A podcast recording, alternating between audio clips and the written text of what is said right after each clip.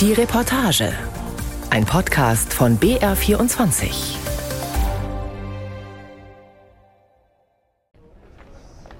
Der Marktplatz in Würzburg.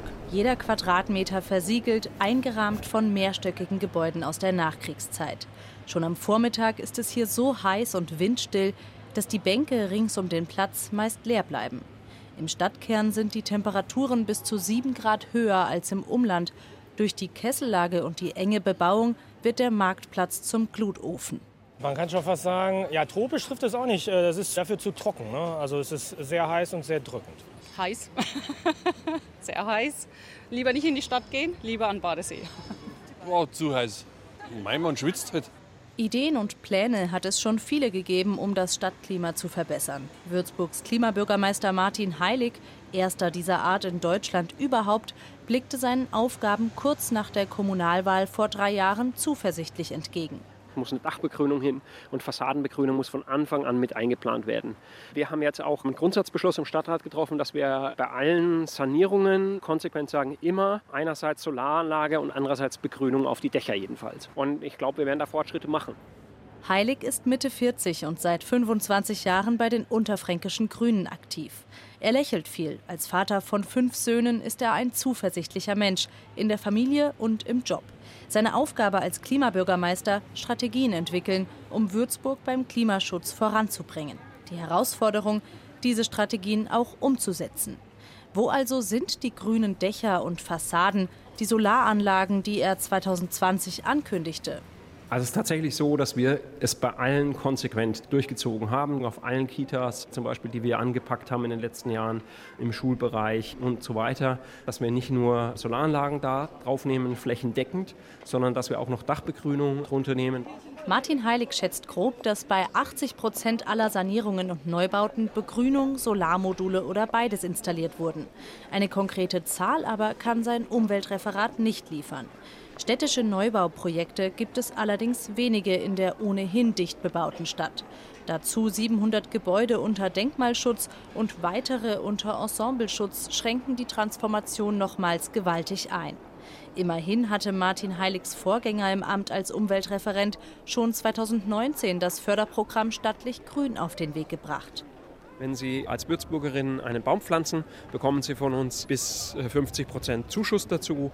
Wenn Sie entsiegeln, können Sie dort Ihren Antrag einreichen und bekommen Unterstützung auch bei Dachbegrünung, Fassadenbegrünung, alles das. Dächer und Fassaden begrünen, mit Photovoltaikanlagen ausstatten. 100.000 Euro wurden dafür im Würzburger Haushalt pro Jahr genehmigt. Nicht gerade viel. Das Klein-Klein beim Klimaschutz in Würzburg. Für die Biologin Leonie Mack nicht nachvollziehbar. Denn Möglichkeiten gäbe es genug, findet die Mit-30erin mit den langen roten Haaren. Das Gelände der Landesanstalt für Wein- und Gartenbau in Veitshöchheim bei Würzburg, Max Arbeitsplatz, ist dafür das beste Beispiel. An den Gebäuden ranken Efeu, wilder Wein und Blauregen an Drahtkonstruktionen und Balkonen in die Höhe. Die Biologin forscht zur Wirkung von urbanem Grün. Die Stadt hat so harte, versiegelte Oberflächen überall, dass es nirgends einen Ort gibt, der sich überhaupt nicht erhitzen kann. Selbst in der Nacht kann sich dann die Stadt nicht runterkühlen, weil in der Nacht dann die Fassaden die Hitze wieder an die Umgebung weiter abgeben. Also es heizt sich immer weiter auf, es entstehen Hitzeglocken im Innenstadtbereich. Und um die aufzubrechen, wäre eben so eine Begrünung von den Fassaden sehr hilfreich. Dicht wuchernd sorgen die Pflanzen für messbar niedrigere Temperaturen an den Hauswänden von bis zu 12 Grad an besonders heißen und trockenen Tagen. Solche Forschungen können helfen, um zum Beispiel im dicht bebauten Würzburg bestehende Gebäude zu begrünen, da nämlich, wo ein Bodenanschluss der Pflanzen wegen der Versiegelung kompliziert ist. Das sind jetzt meine Versuchsfassaden, wo alles, was die Pflanzen brauchen, an der Fassade passiert. Die sind vor allem im Innenstadtbereich relevant, weil die keinen offenen Boden brauchen. Aus dem runden Dutzend waagerechten Blechrinnen, die übereinander auf einem drei Meter hohen und fünf Meter breiten Metallgestell befestigt sind, sprießen Bergminze, Polsterglockenblume und Nelkenwurz. Zugegeben, mit bis zu 1000 Euro pro Quadratmeter inklusive Personalkosten ist so eine Fassadenbegrünung nicht ganz günstig. Besonders markant ragt die Marienkapelle aus dem Würzburger Marktplatz heraus. Auf der Spitze des städtischen Kirchturms leuchtet eine Strahlenkranzmadonna in der gleißenden Sonne. Sie kann sich drehen, je nachdem, aus welcher Richtung der Wind kommt. Das passiert an so heißen Tagen, aber nur selten in Würzburg. Kaum Wind, nicht nur in der Würzburger Kessellage ein Problem, auch für die Gewässer. 45 Kilometer weiter nördlich legt Willi Stein zu einer Kontrollfahrt auf dem Main ab. In Gummistiefeln steht der Anfang 60-Jährige am Steuerrad seines gut sechs Meter langen Fischerboots. Als Präsident des Fischereiverbands Unterfranken kennt er jeden der rund 360 Flusskilometer zwischen Eltmann und Karl am Main. 34 Schaustufen haben wir, können wir es auch 34 einzeln sehen. Es fehlt einfach die Strömung. Und das merkt man gewaltig. Wir würden auch nicht abtreibt groß oder was, wenn wir jetzt uns da Motor ausmachen. Es regnet schlicht zu wenig. Und wenn, dann fließt der Niederschlag einfach ab. Erst in den Rhein und von dort in die Nordsee. In der Landschaft versickert kaum etwas, weil der Main, wie viele andere Flüsse auch, für die Schifffahrt kanalisiert wurde. So bewegt sich das Wasser nur noch in der Mitte des breiten Flussbettes. Weil Fische, die sind von Strömungen abhängig. Barben, Nasen, auch Zander oder so wollen Strömung haben. Fische, die nicht zum Ufer schwimmen, leichen nicht. Es werden immer weniger. Das bringt das Ökosystem Fluss aus dem Gleichgewicht. Willi Stein und seine Kollegen kümmern sich deshalb immer häufiger selbst um den sogenannten Besatz, um die Erhöhung des Fischbestands im Main. Ich setze insgesamt für 70.000 Euro Fische hier ein, auf unserer Strecke. Und das muss man sich immer vorstellen. Und wenn wir das nicht machen würden, würden viele Fische aussterben. Heute regnet es in den Monaten Mai und Juni nicht einmal mehr halb so viel wie in den gleichen Monaten Ende des vergangenen Jahrhunderts. Das beweisen Zahlen des Bayerischen Landesamts für Umwelt. Zu wenig Niederschlag ist aber nur ein Problem für die Flüsse. Das weitere ist der steigende Bedarf. Industrie, Landwirtschaft, Weinbau, private Kleingärtler pumpen Wasser aus dem Main, um damit ihre Anlagen zu kühlen, ihr Gemüse oder ihren Wein zu bewässern. Und zwar keine unerhebliche Menge, wie ein Team des BR und der Tageszeitung Mainpost herausgefunden hat. Im vergangenen Jahr durften ganz legal insgesamt 162 Millionen Kubikmeter Wasser aus dem Main entnommen werden. Trotz Hitze, trotz Trockenheit. Die Weininsel im Landkreis Kitzingen. Auf der reiht sich Weinberg an Weinberg, soweit das Auge reicht. Rund 750 Hektar Rebfläche finden auf der Insel Platz und bilden damit die größten zusammenhängenden Weinberge in Franken. Der Main windet sich hier in einer großen Flussschleife durch die Landschaft. Ein künstlich erzeugter Nebenarm macht aus dem Stück Land innerhalb der Schleife eine Insel. An diesem Mainkanal hat der Beregnungsverband Sommerach bereits in den 1960er Jahren eine Pumpanlage installiert. Der Zusammenschluss von rund 100 Winzerinnen und Winzern darf mit schriftlicher Erlaubnis Wasser aus dem Main und von hier in die Weinberge pumpen. Hier sieht man die Oberflächenströmung und die zwei schwarzen Rohre, das sind zwei Meter unten tiefer, sind die Saugkörper, wo das Wasser aufgenommen wird. 12.000 Kubikmeter Wasser werden an diesem Tag abgepumpt, erklärt der Verbandsvorsitzende Georg Zang. Bis zu zehnmal im Jahr darf der Verband entnehmen, bevor das Kontingent erreicht ist. Das klingt erstmal viel. Dabei macht die Menge, die für den Weinbau in Unterfranken entnommen wird, aber nur knapp vier Prozent aller Entnahmen aus. Das allermeiste geht an Industrieunternehmen. Trotzdem erkennt Winzer Georg Zang die Notwendigkeit, über Alternativen nachzudenken. Wir wissen, dass Wasserentnahmen ein sehr sensibles Thema ist. Es kann sein, dass eine Änderung der Wasserentnahme langfristig mal ansteht. Das heißt, dass wir nicht in den Sommermonaten hier aus dem fließenden Gewässerwasser entnehmen dürfen, sondern das Wasser bevorraten müssen. Und da gibt es schon Planungsstudien, Machbarkeitsstudien. Die Winzer passen sich also der Dürre an, so wie etwa ein paar Kilometer weiter am Volkacher Kirchberg. 2010 wurde hier ein Vorbildprojekt gestartet. Das Wasser wird dort nicht im Sommer aus dem Main gepumpt, sondern wird im Herbst und Winter als Regen- oder Schmelzwasser über Kanäle aufgefangen und dann in einen Speichersee eingeleitet. 33.000 Kubikmeter Wasser passen in das Reservoir. Damit können 45 Winzer ihre Flächen im Sommer bewässern. Eine teure, aber nachhaltige Methode. Die Wasserversorgung vollkommen umzustrukturieren, fordert auch der Würzburger Klimatologe Heiko Päth. Er forscht an der Universität Würzburg zu Klimaanpassung und Strategien. Wir müssen von einer räumlichen zu einer zeitlichen Umverteilung der Wasserressourcen kommen, denn es ist so, dass die Klimamodelle uns schon vorhersagen, dass wir im Winter gleichbleibend oder sogar etwas zunehmende Niederschläge bekommen, dann wenn wir eigentlich wenig verbrauchen. Wir brauchen eine Wasserwende, so wie wir eine Energiewende brauchen, müssen gucken, wie wir das Wasser im Landschaftshaushalt zurückhalten. Über ein Leitungssystem kommt Mainwasser in den Rebzeilen von Winzerin Franziska Galena an. Für die Arbeit im Weinberg trägt die Anfang 30-jährige T-Shirt und kurze Hose, das Werkzeug in einer Hüfttasche praktisch verstaut. Sie ist Mitglied im Beregnungsverband, der seit 2006 die gesamte Fläche mit Tropfschläuchen aufgerüstet hat. Die sind zwar Standard in Frankens Weinbergen, die Infrastruktur dagegen eine absolute Ausnahme. Die allermeisten Winzer müssen das Wasser mühsam im Tank in die Weinberge transportieren. Für eine flächendeckende Versorgung sieht die Staatsregierung die Kommunen und privaten Betreiber in der Pflicht.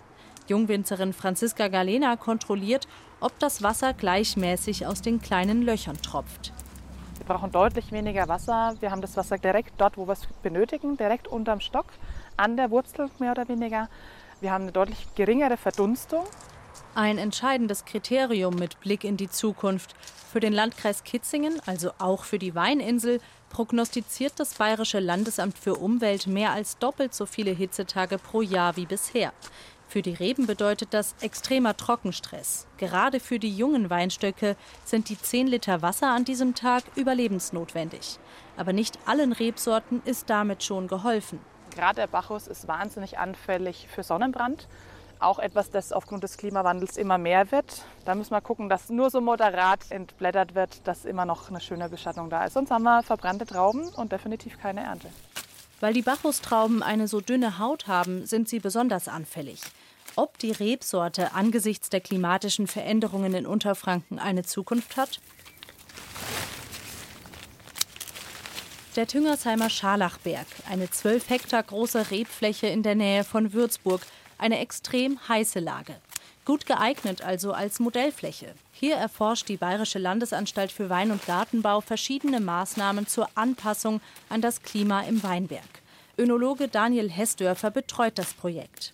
Also wir stehen jetzt hier zum Beispiel in einem Weinberg, wo wir internationale Reben testen. Cabernet Sauvignon, Syrah, Cabernet Franc. Also wir testen hier Möglichkeiten, die man jetzt schon anwenden kann, aber natürlich dann auch, wir müssen immer ein bisschen weiter vorwärts schauen, mehr in die Zukunft. Natürlich dann auch Dinge testen wir hier, wo auch erst in manchen Jahren erst dann relevant werden. Eine Strategie also, die Weinsorten an den Klimawandel anpassen. Für solche, die das Klima in Südfrankreich, in Spanien oder Italien kennen, ist Unterfranken ein ebenso guter Standort. Hingegen schätzt Hessdörfer, dass frühreife Rebsorten wie Müller-Thurgau oder Bacchus mit dem heißeren, trockeneren Klima nicht so gut zurechtkommen. Da merken wir jetzt schon, dass die Anbaufläche zurückgeht. Und diese Rebsorten werden natürlich dann ersetzt zum Beispiel auch durch Silvaner oder auch durch Burgundersorten. Das Ziel dieser Forschung ist vor allem, die Kulturlandschaft erhalten. Denn am Ende hängt nicht nur das Überleben des einzelnen Winzerbetriebs daran, sondern auch ein großer Teil des fränkischen Tourismus mit seinen Weinfesten, Kellerführungen, Wanderungen und Radtouren. Vorsichtige Zuversicht im Weinbau. Alternativen gibt es ohnehin kaum. Dagegen zeichnet Klimatologe Heiko Päth von der Universität Würzburg ein nüchterneres Bild. Und natürlich könnte man sagen, na, wenn wir in Zukunft das äh, Klima von Südwestfrankreich haben, warum bauen wir nicht dann auch den Bordeaux-Wein hier an? Das ist aber nicht unsere Identität und wird vielleicht auch nicht das Konsumverhalten so treffen. Das wird also interessant sein, wie sich vom Obst- und Gemüsebauern über die klassische Landwirtschaft, die Forstwirtschaft hin zu den Winzern das Landschaftsbild dadurch ein bisschen verändern wird. Klassische Landwirtschaft betreiben Alena und Christian Stier nicht. Das junge Paar steht zwischen Kletterpflanzen mit großen, glatten Blättern, die an einem Spalier mit vier waagerechten Spanndrähten entlang wachsen, ähnlich wie Weinreben. Auf einem Hektar bauen Alena und Christian Stier hier Kiwibeeren an. Exotische Früchte, die bisher vor allem in Südeuropa angebaut wurden. Die Früchte hier hängen haben schöne Fruchtansätze dieses Jahr. Also wenn wir jetzt noch nicht bewässert hätten, dann würden die Kiwibeeren in der Form gar nicht dranhängen können, weil das Wasser halt gefehlt hätte. Gleich neben der Kiwi-Beerenplantage steht ein Speicherbecken mit 200.000 Kubikmeter Fassungsvermögen. Darin sammeln sie das Regenwasser vom Scheunendach nebenan zur Bewässerung der Pflanzen. Unterfranken gilt zwar als geeigneter Ort für den Anbau, allerdings haben die Kiwibeeren sehr mit den Folgen der Klimaveränderungen zu kämpfen. Trockenheit auf der einen Seite, Spätfroste auf der anderen. Das junge Paar wollte den landwirtschaftlichen Familienbetrieb mit konventionellem Ackerbau und Schweinemast weiterentwickeln für die Zukunft. Aber sich ganz darauf verlassen wollen sie angesichts der Klimakrise nicht. Stand jetzt ist es so, dass einer von uns eigentlich schon immer weiter als Arbeitnehmer arbeiten sollte, damit halt ein regelmäßiges Einkommen da ist. Und in der Landwirtschaft hast du es nicht. Und klar hast du mal gute Jahre dabei, aber halt auch schlechte Jahre. Und wenn sich die schlechten Jahre häufen und das Klima sieht halt momentan halt so aus, dass es auf jeden Fall nicht besser wird, dann macht es einem halt doch schon so ein bisschen Bedenken. Deshalb bleibt Alena Stier als Logistik- und Speditionskauffrau angestellt, Christian als Agrarreferent. Den steigenden Bewässerungsbedarf den Landwirten zum Vorwurf zu machen, finden sie beide nicht fair. Also ich sag mal, man dürfte es eigentlich nicht der Landwirtschaft zuordnen, sondern dann am Ende dem Konsumenten. Also das ist ja dann der Privatverbraucher, der, der am Ende ja das Kraut kauft, die Möhren kauft. Das passt ja nicht so zusammen. Beim Rindfleisch, beim Kaffee oder der Avocado seien solche Hochrechnungen schließlich längst beim Verbraucher angekommen. Ich fahre von der Kiwibeerenplantage eine Viertelstunde mit dem Auto nach Unterbleichfeld im Landkreis Würzburg, eine der trockensten Regionen Bayerns. Anders als Alena und Christian Stier ist Tobias Wild einer der Landwirte, die ihren vollen Lebensunterhalt mit Gemüseanbau bestreiten. Für ihn und seinen Familienbetrieb wurden trockene Sommer und niederschlagsarme Winter zuletzt zu einer immer größeren Herausforderung, weil er im großen Stil Gemüse anbaut. Damit das wächst, braucht es genügend Wasser. Man kann Gemüse im kleinen Stil bauen für Hofläden. Da sind die Normen nicht so, da kann man es den Leuten kommunizieren. Ja, die Karotte ist jetzt halt krumm, weil es so trocken war. Aber wir haben den Handel, die haben gewisse Normen, wir müssen gewisse Größen erreichen. Wenn ich einen Weißkrautkopf habe, der unter 700 Gramm hat, wird er mir nicht abgenommen. Sein Gemüse zu bewässern, kostet ihn vor allem Zeit und Geld. Gleichzeitig zahlt auch die Natur einen hohen Preis. Der Grundwasserspiegel sinkt Jahr für Jahr.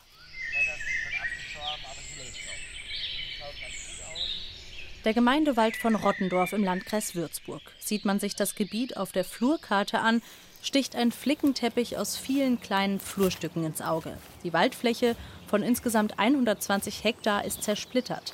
Dazwischen landwirtschaftliche Flächen und Siedlungen. Für die Bäume hier Extremstandorte.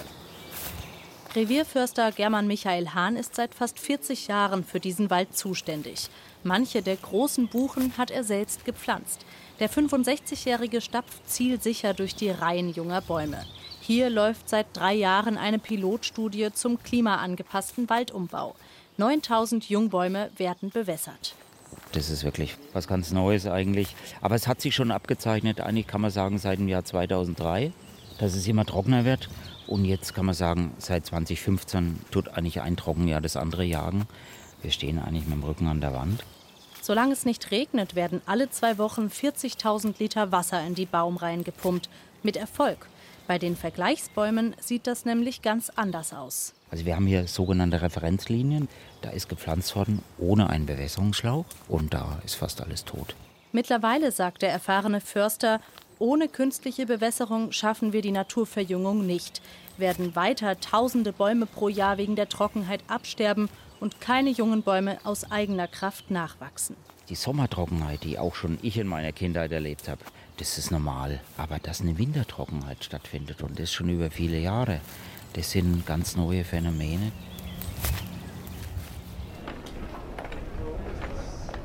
Der Kampf um jeden einzelnen Baum hat auch die Stadt Würzburg erreicht. Die Bäume im Ringpark, der sich dreieinhalb Kilometer rings um die Innenstadt zieht, lassen schon jetzt Blätter und Zweige hängen. Die grüne Lunge Würzburgs ist wegen der vertrockneten Rasenflächen und dem Laub der trockengestressten Bäume mittlerweile eher braun-gelb. In den Straßen, Parkanlagen und im Stadtwald sind in den vergangenen Trockenjahren tausende Bäume abgestorben und mussten gefällt werden. Und das, obwohl das Gartenamt im Sommer teilweise Extraschichten fährt. Wir sind so bei 135.000 Litern. Das ist so, was wir ständig vergießen. Wir bräuchten eigentlich noch mehr, aber mehr schaffen wir nicht. Zu oft klettert das Thermometer auf über 30 Grad. Es fehlt schlicht das Personal, um noch mehr wässern zu können, sagt Würzburgs Klimabürgermeister Martin Heilig leicht resigniert. Immerhin, unter dem grünen Politiker Heilig wurden seit seinem Amtsantritt jährlich 15.000 Bäume angepflanzt, wie er es angekündigt hatte. Das ist, muss ich ganz ehrlich zugeben, eines der frustrierendsten Aufgaben für mich, zu suchen, wo können wir in der Innenstadt mit relativ kleinem Aufwand Bäume nachpflanzen. Ähm, wenn du das endlich mit allen abgesprochen hast, dass du das wirklich tust, kommt vielleicht der Ladenbesitzer um die Ecke und sagt, oh, aber jetzt gerade bei mir jetzt nicht. Und dann muss man halt auch sagen, nee, aber das tun wir jetzt, weil 98 Prozent der Würzburgerinnen und Würzburger wollen das. Dass sie es jetzt gerade vor ihrem Laden nicht wollen, da kann ich jetzt leider auch nicht helfen, weil wenn wir jeden fragen, dann kommen wir auch nicht weiter. Die Belange Einzelner hinter das große Ganze zurückstellen? Biologin Leonie Mack. Vielleicht sind wir mittlerweile an einem Punkt, wo man nicht alle Bedürfnisse immer ja, berücksichtigen kann. Es geht einfach darum, dass unsere Städte in Zukunft und dass die Welt auch in Zukunft noch lebenswert und lebensfähig ist. Das Problem ist aber nicht nur das Klein-Klein. Es fehle politisch der Wille, an einem Strang zu ziehen, sagt Klimatologe Heiko Päth. Das Commitment, Parteipolitik beiseite zu legen und die Klimakrise zu behandeln als das, was sie ist, eine Krise. Klimaschutz und Klimaanpassung haben in den letzten Jahren immer so Schweinezyklen erlebt. Wir sind auch schon mal weiter gewesen in den politischen Entscheidungsprozessen und dann passiert wieder irgendetwas und andere Dinge werden auf einmal kurzfristig wieder besonders wichtig. Das ist die Immobilienbanken-Euro-Krise so um 2008 bis 2010 gewesen, dann ist es Corona gewesen, jetzt ist der Ukraine-Krieg. Ohne unmittelbare Klimaschutzmaßnahmen steuert Würzburg auf 50 Hitzetage pro Jahr zu. Im Rahmen der Recherche habe ich den Eindruck gewonnen, dass sich Kommunalbeamte, Winzerinnen, Förster oder Landwirtinnen mittlerweile mit solchen Prognosen abgefunden haben. Sie passen sich der Hitze, der Trockenheit, kurz den Klimaveränderungen an. Aber die Frage der nächsten Jahre wird sein, wie viel Anpassung ist überhaupt noch möglich?